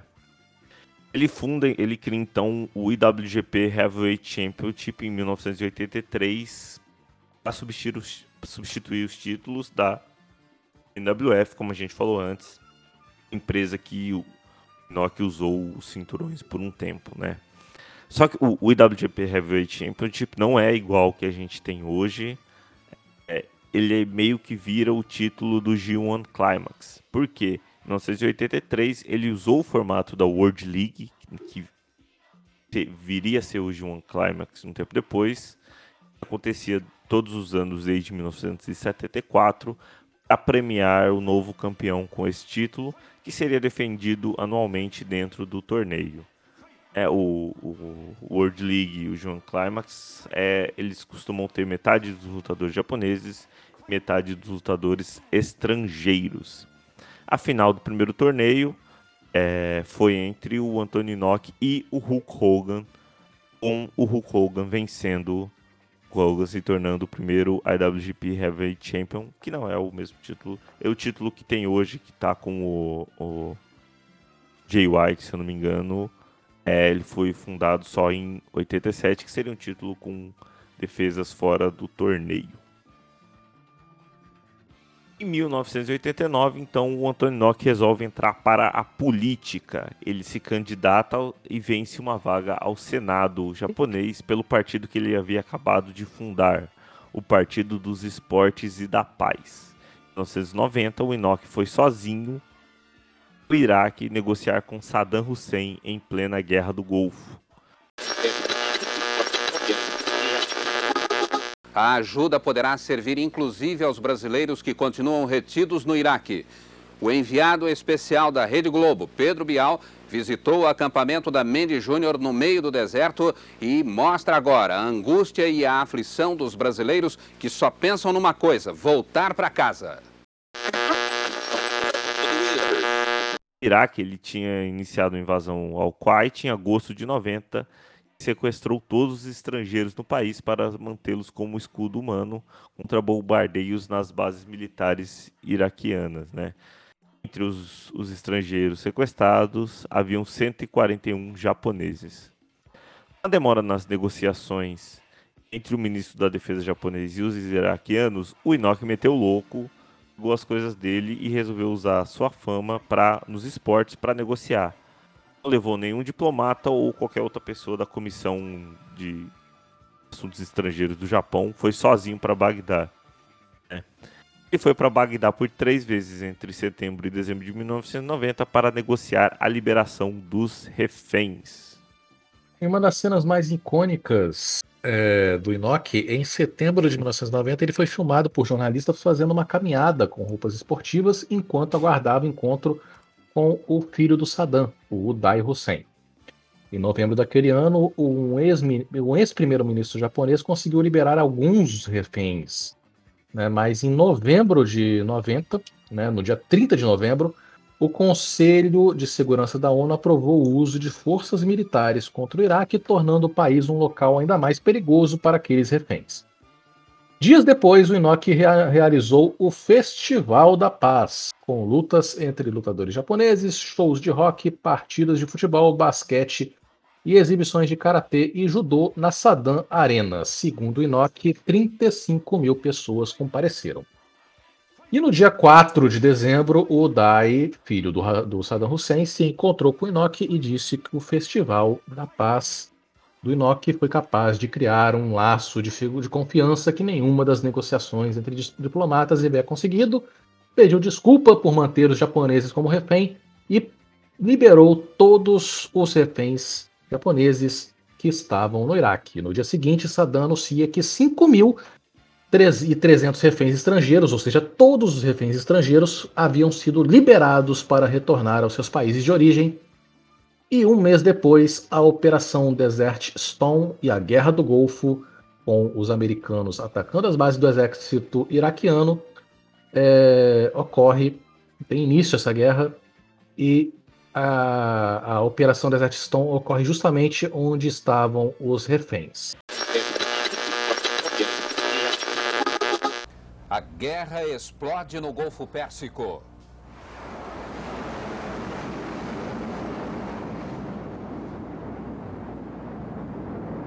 A aviação aliada despeja uma chuva de bombas no Iraque na maior ofensiva aérea de todos os tempos. A Desert, Desert Storm, para quem não, quem não acompanha, totalmente político, podcast político internacional, igual, por exemplo, uma das referências nossas aqui, que é o xadrez verbal, eles sempre falam que a Desert Storm, a, a Guerra do Golfo, foi a primeira guerra transmitida ao vivo, né? A primeira onde as câmeras filmavam ao vivo lá no Iraque, as operações militares e a gente e o resto do mundo inteiro conseguia assistir.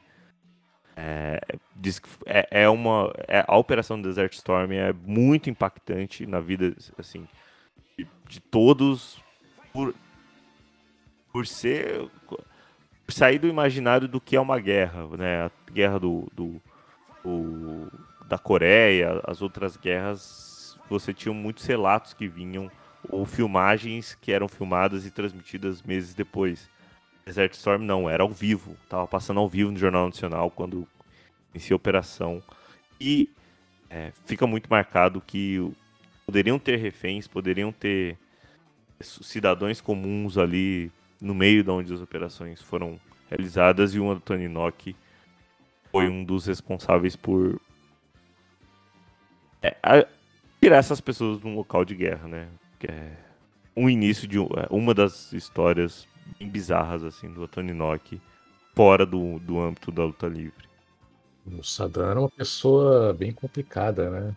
Pelo que eu tô vendo aqui os detalhes da guerra, né? A gente não vai entrar em detalhes sobre a guerra, né? Porque não é, não é o tema, mas é, tem bastante coisa dessa guerra do Golfo, né? Que tem, terminou na, na situação em 2001, né? Sim, a, a guerra do Golfo culminou em 2001, né? A guerra do Golfo, ela termina em 2001 e aí vai pro, pro Afeganistão.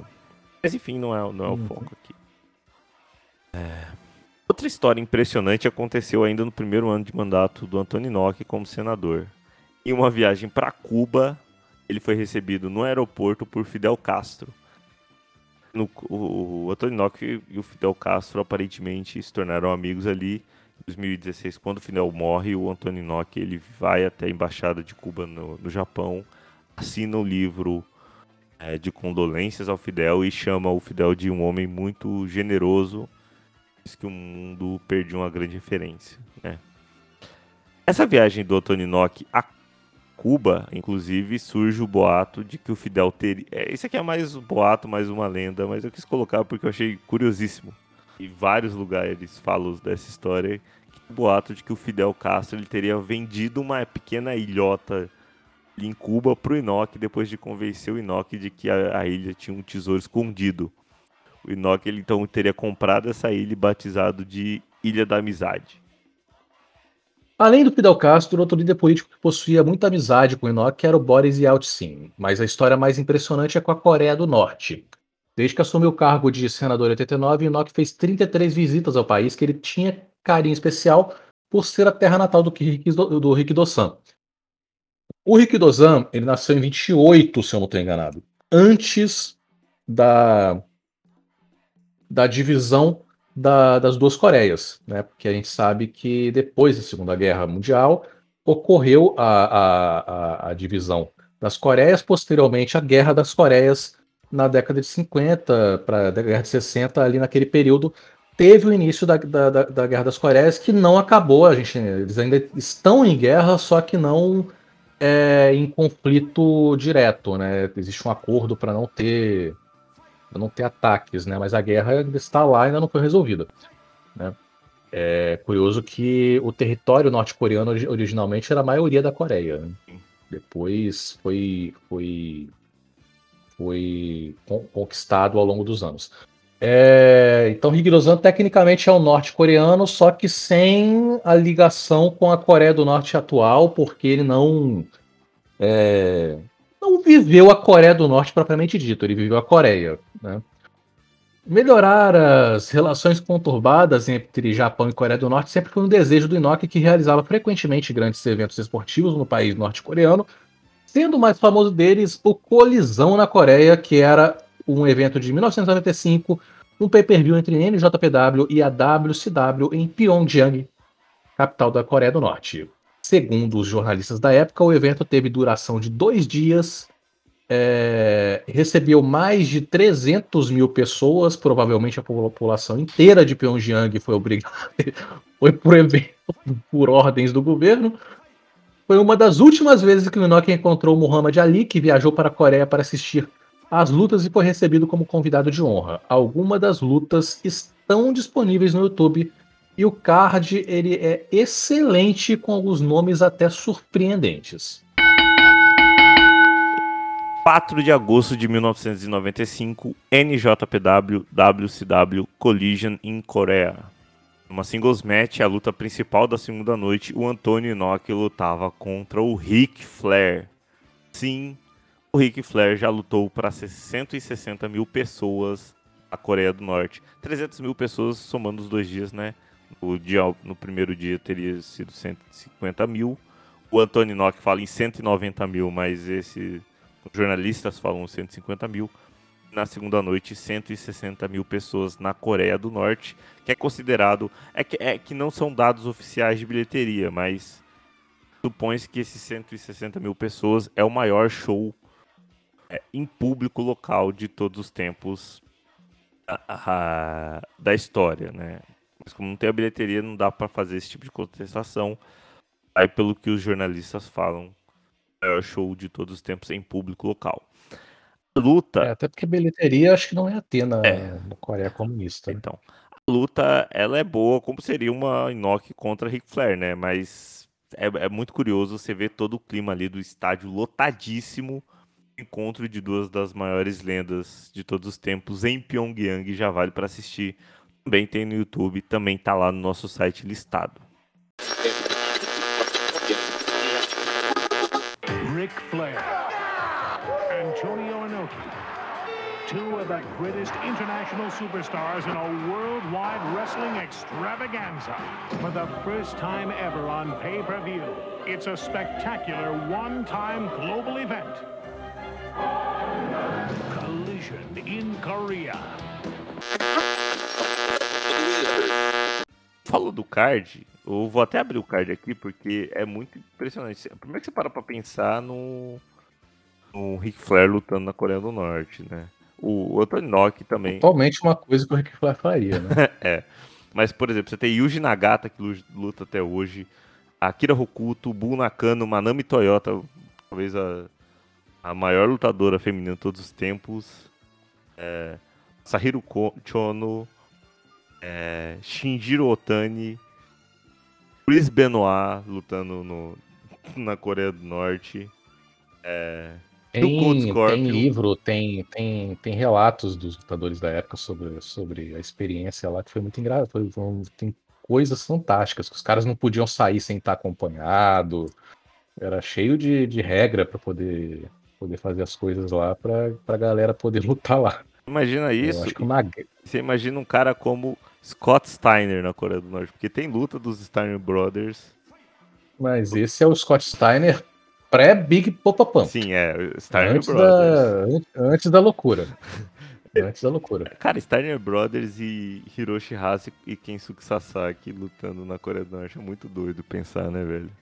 É curioso ver que, tipo, a galera americana que foi pra luta é, tipo, é só a galera conhecida pra ser meio doida, É, né? Chris Benoit. É o Rick Flair, Scott Steiner, Chris Benoit, é, Scott Norton. mais? Tem o Scott Norton, é, tem o, o Too Cold Scorpio, Cold Scorpio. também. Eu acho que o, o Too Cold Scorpio que eu vi alguma coisa sobre, sobre o, o comentário dele falando sobre isso, mas tem tempo já, eu não vou, não vou lembrar É o te, que é ele te- falou, mas é te deixa de gancho para um próximo Histórias Bizarras. é, sim, sim, sim.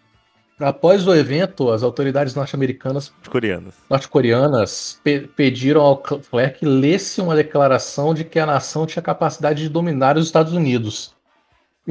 que o Flair teria se recusado e no lugar ele disse que o país é bonito e pacífico. É, e que disse que a Sua Excelência Kim Il-sung estará sempre conosco. No final de 95, uma imagem mostrando o Flair ensanguentado sendo espancado pelo Inoki foi colocada em folhetos de propaganda que foram lançados pelo governo norte-coreano sobre Seul. Capital da Coreia do Sul. É, é quem escuta xadrez verbal sabe que os norte-coreanos fazem muito isso. Eles soltam balões na fronteira. Balões vão para território sul-coreano cheio de propaganda, tipo DVD, falando as verdades sobre a Coreia do Norte, sabe? Eles, uma das estratégias dele foi mostrar o Ric Flair fudido de soco do Tony Nock na capital do- da Coreia do Sul.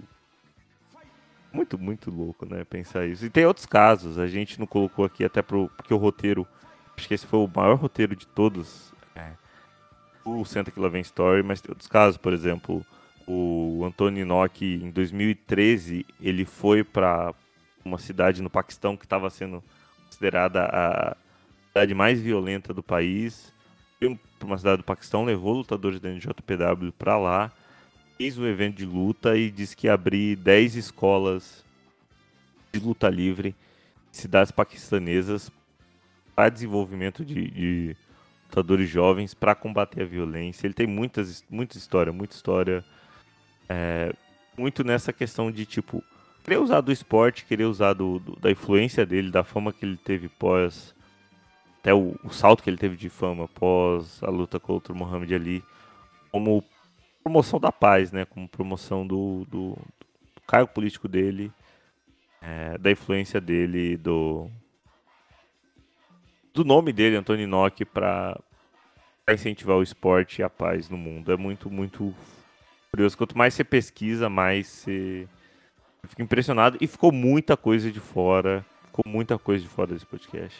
Sim, sim. Muita coisa. A gente pode fazer uma segunda parte, talvez focando um pouquinho mais na história da NJPW e na influência do Inoki é, nesse crescimento da luta livre japonesa com a NJPW e falar um pouquinho de outras, outras questões envolvendo Inoki que a gente não citou aqui.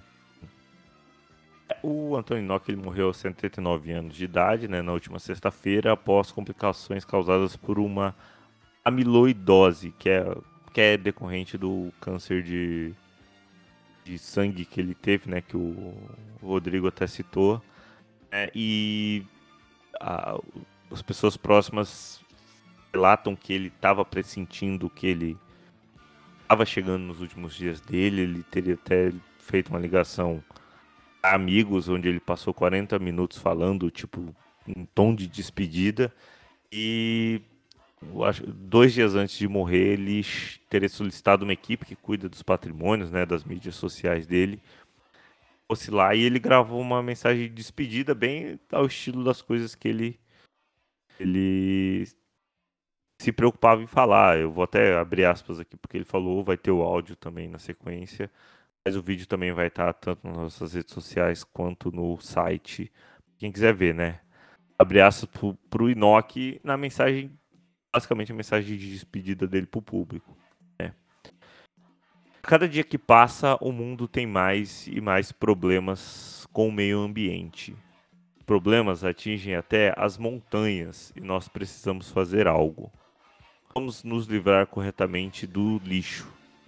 O mínimo que a gente pode fazer para lidar, para cuidar da terra que está ficando cada vez mais poluída, é cada um fazer a sua parte para limpar.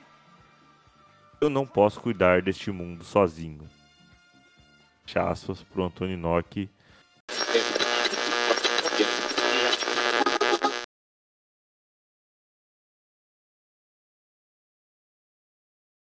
Gostoso, 世界の環境山ほどあるけど、今短い範囲でやれる、それを世界のゴミを消していく、この YouTube に関しては説明がいるから、だからこれだけ汚してしまった地球をね自分たちの手でもう一回きれいに掃除すべきだそれは今これは世界に向けて言うしかできないことうわーなね声が出せるいやもう すぐそこに来てます。 Sempre foi muito ambientalista, sempre foi muito preocupado é, com esse- essas questões que às vezes a gente até acaba deixando de passar. Ele é um cara muito, muito fantástico. Até citei um outro caso nas redes sociais do site, quando ele veio para o Brasil em 2003. Ia ter um evento de, lu- de MMA. E ele era. ele é conhecido, uma lenda do MMA por causa da luta com o Muhammad Ali também. Por outras questões que a gente vai acabar falando em outro podcast. É que ele. Nesse evento MMA em Manaus, ele obrigou os lutadores de MMA a plantarem árvores antes do evento, obrigou os lutadores, fez um discurso muito emocionante no fim do evento, falando sobre meio ambiente, falando sobre preservação ambiental no meio da floresta amazônica. E aí, para simbolizar o fim do discurso dele, ele ainda pulou só de sunga no meio do Rio Negro, três da manhã. Rio Negro lotado de piranha e jacaré. Ele mergulhando no meio do Rio Negro, de boaça, só de sunga. E enquanto o pessoal gritava para que ele saísse de dentro do rio porque tinha piranha e jacaré, ele achando que o pessoal tava comemorando o que ele fez. Tonok é mais, né, Rodrigo? É uma loucura, né? Pelo menos ele não morreu nessa cena, que seria uma situação muito, muito desagradável. Pois é, eu, É isso, esse foi o Tony Nock. Tonok, é, a gente vai acabar voltando aqui em outro podcast para falar dele, a gente vai acabar tem o obituário com alguns outros detalhes da vida dele, falando até mais do, do da representatividade dele dentro da NJPW, até ali pós década de 90, 2000. Lá no nosso site você confere o obituário sobre a, a vida do Antônio Nock. E foi esse podcast, 19 edição do Senta Que Lá Vem Story. A gente tava. A gente tá vendo ainda como vai fazer com os próximos programas. É, era para ter saído semana passada, não, a gente não fez porque era semana de eleições. O Rodrigo até falou no outro podcast. Ele trabalha com jornalismo, trabalha principalmente com política. Não dava, não dava para fazer, a gente até pede desculpas por essa demora. Saiu hoje. O próximo episódio sai só em novembro, mas tem um motivo especial, é o vigésimo episódio e tem uma história muito específica que a gente quer contar. Faz aniversário de 25 anos em novembro. É, é isso, Rodrigo. Quer falar mais alguma coisa? Despedidas? Vamos encerrando Não, um abraço a todos os que estão assistindo a gente e até novembro, então. Até novembro. Obrigado você que ouviu mais esse podcast. Se você gostou, por favor, compartilhe com seus amigos, compartilhe nos seus grupos de zap que falam de luta livre. É, ajuda muito a gente esse tipo de, de compartilhamento, esse tipo de divulgação. Se você puder nos ajudar, é, você que escuta no Spotify, por favor, é, nos avalie com cinco estrelas. Se você tiver condições também, apoia.se barra. A partir de 8 reais por mês você já ajuda a gente no nosso financiamento coletivo. Dá uma olhada lá. É, muito obrigado a você que ouviu até o final. Muito obrigado a você que, deu play nesse podcast pela primeira vez, ou se é um ouvinte recorrente. Até a próxima, até o próximo Senta que Vem Story. Meu nome é Isaac Luna Tavares. Mais uma vez eu agradeço. Até mais. Wrestling Maníacos Podcast. Há mais de 10 anos sendo maníacos por wrestling. Acesse wrestlingmaníacos.com e confira.